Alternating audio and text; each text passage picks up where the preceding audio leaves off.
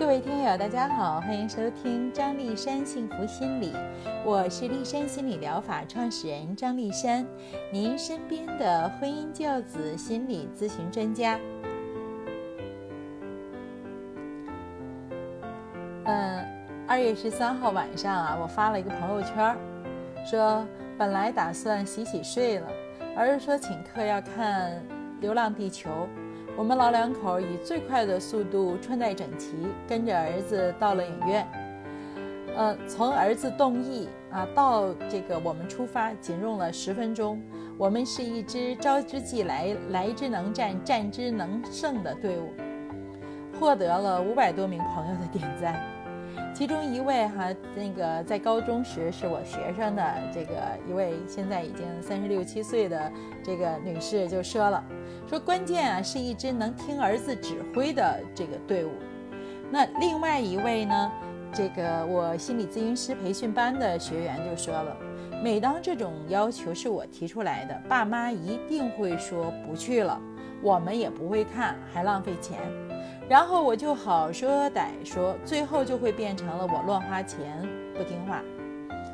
一条朋友圈啊，吸引了这么多年轻人发言，并且从他们的发言中哈，我更加坚信自己这样招之即来、来之能战、战之能胜的做法是对的。在节目中啊，我想还原一下当时的这个情景。嗯。我们一家三口哈，寒假呢环海南岛进行了十二天的旅行。我呃在啊张丽山幸福心理这个专栏里的一百八十一期节目就说了这个事情了哈。初四的晚上才回到了天津，初五下午就开始进入了工作状态。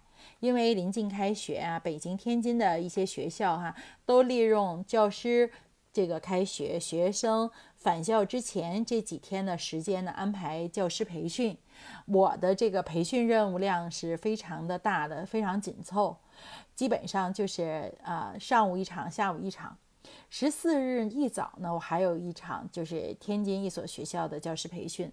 所以十三号哈，我真的有点累，想早点睡觉。就在我起身要去洗漱的时候，儿子突然间就说：“老娘，我请你们俩去看《流浪地球》，可好？”当时哈，我我自己内心 就有点惴惴不安啊，我就想，我就问我说：“什么时候啊？”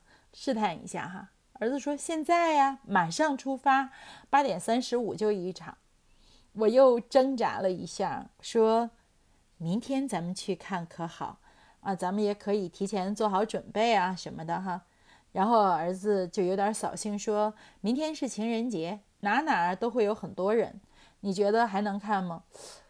此时啊，我就知道了，我没有选择，就二话不说，站起身来就开始穿这个外出的衣服，一边呢还喜气洋洋地招呼着孩子的爸爸，说咱抓紧了，儿子要请咱看电影，然后说告诉儿子快买票。八点十分，我们就走出家门了。八点半，我们就到了影院。那么，在这个过程中，哈，就好多的朋友都在朋友圈里就说说，真的羡慕您儿子有这么样指挥得动的父母。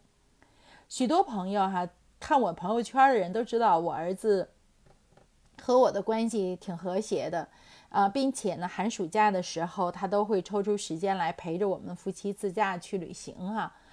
嗯，就问我经验是什么？我说我的经验啊，就是不让孩子扫兴，不说让孩子扫兴的话，不做让孩子扫兴的事儿。曾经啊，有一些年轻的父母就特别特别所谓的豁达的告诉我说，在孩子让他们生气的时候，他们就会明确的告诉孩子，我们所做的一切都是为了你好啊，我们不需要你给我们养老。啊，我们是双职工，我们都有退休金。等到我们老了，我们会自觉的去养老院。我们现在要求你认真学习，力争上游，只是为了让你自己未来过得幸福，而不是贪图享受你成功的这个结果。他们说的时候，就就是得意洋洋，觉得自己说的可好可好了哈。但是这种说法本身就特别让孩子扫兴。有的孩子就这个问题就跟我说过，说父母一旦跟我说这句话啊，我觉得是他对我的一个全面的否定。首先是否定了我的人品，其次是否定了我的能力。我在陪伴大轩成长的过程中，一直灌输的一个理念是：我好好的陪你长大，你要好好的陪我变老。这样的植根于我儿子的内心，他就有很强烈的家庭责任感。他知道，无论到什么时候，父母在情感、精神层面都是需要他的，他都是要关怀父母的。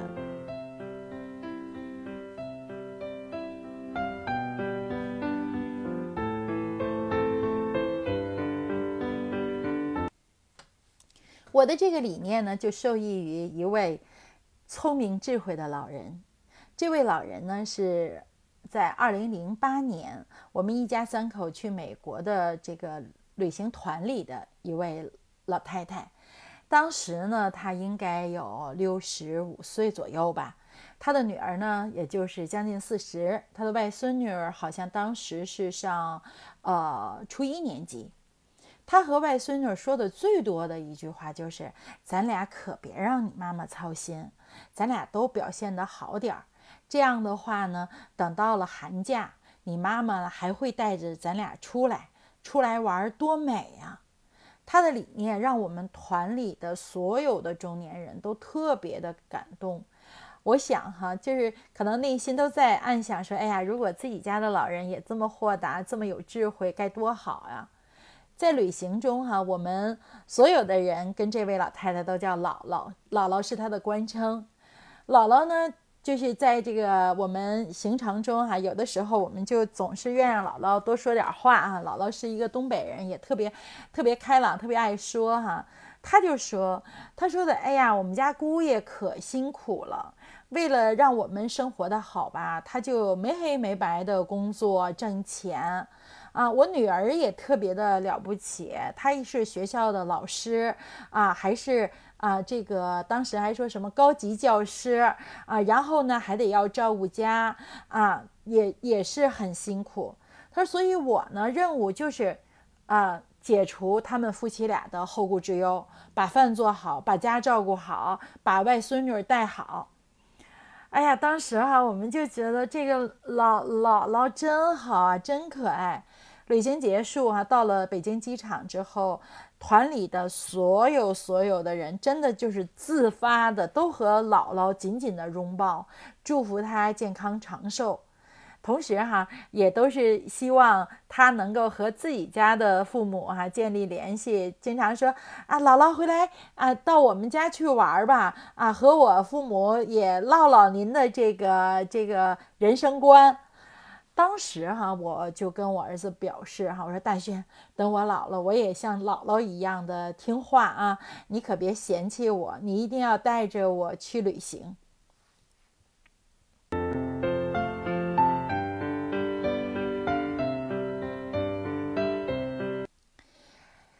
我旅行回来之后，和一些朋友分享我的感受。有的人就质疑我的想法，说：“哎呦，我的天啊，你这样也太哈着孩子了吧？不是说得让孩子孝敬父母吗？怎么能够是哈？这作为父母没有了那种威严感吗？其实你想想吧，如果你特别无趣、特别无聊，那对孩子能有吸引力吗？那只能够从道德层面来绑架孩子孝顺。”与其这样，不如说让自己有智慧，让自己有趣，让吸引孩子在我们身边，那样岂不是更加的完美？一名名校的北京的一所名牌大学大二的男生哈，因为他旷课挂科，被学校预警了，就是请父母了，说如果要持续下去的话，那可能就会被勒令退学。父母呢就特别惊讶，这个孩子呢在高中时候学习挺主动的，成绩也好，怎么考到名校却表现出这种低级的错误呢？就带着孩子来找我咨询，小伙子就告诉我，他特别自卑。高中时代，哈，其实他已经开始自卑了，因为周围有很多的同学从小就和父母去旅行啊，啊，有的呢就是父母经常的给他们讲一些啊这个科学啊，讲一些这个自然科学、社会科学，就特别有见识。那个时候他有一些自卑，但是毕竟是高中时代嘛，大家还是看重成绩，于是呢，他就咬紧牙关努力学习，成绩好，这样的话呢，来弥补一下自己的那个就是缺失。啊，但是到了大学之后，他发现根本无法融入到这个同学的交流之中。啊，人家同学有见识、有规划，他们遇到一些问题的时候，遇到一些困难的时候，父母呢能够给他们一些科学的建议，而在反观自己的父母，每次打电话说的最多的就是好好学习啊，啊，一定那个准时吃饭啊，准时睡觉啊，啊，我们给你存钱买房子啊。他呢就觉得这种交流真的太无趣了，所以呢，他一再的就给他妈妈建议说：“你多读点书啊，多和这个社会亲密接触，到处去走走，去转转，啊，长见识啊。你呢也和爸爸一块儿去旅游。”妈妈呢就特别委屈，说：“我一心省吃俭用的，你还不满意？这出去旅游，这不都得花钱啊？这不是就是白来的呀？”其实哈，这位妈妈她忽略了自己和孩子在精神层面已经完全不在一个频道上了，双方对这个世界的认识已经不同了。孩小伙子告诉我。他妈妈的这种做法使他自己也不敢多花一分钱，不敢和同学聚餐，因为那样多花钱会让他有负罪感。所以呢，他就越来越孤僻，越来越离群。他对自己未来进入社会也没有任何的信心。今天呢，我们说了这么样的一个话题。今天是啊，我们的这个元宵佳节。那么在这样的节日里，我再一次的和我的听友朋友们说，在孩子小的时候，我们要灌输这样的理念：我好好陪你长大，你好好陪伴我变老。为了让孩子更好的成长，为了让孩子以后更好的爱我们，那么我们就要学习怎么样爱孩子，孩子才乐于接受。今天的节目就到这里，丽山守望在这儿，希望给您更多的心理支持。再会。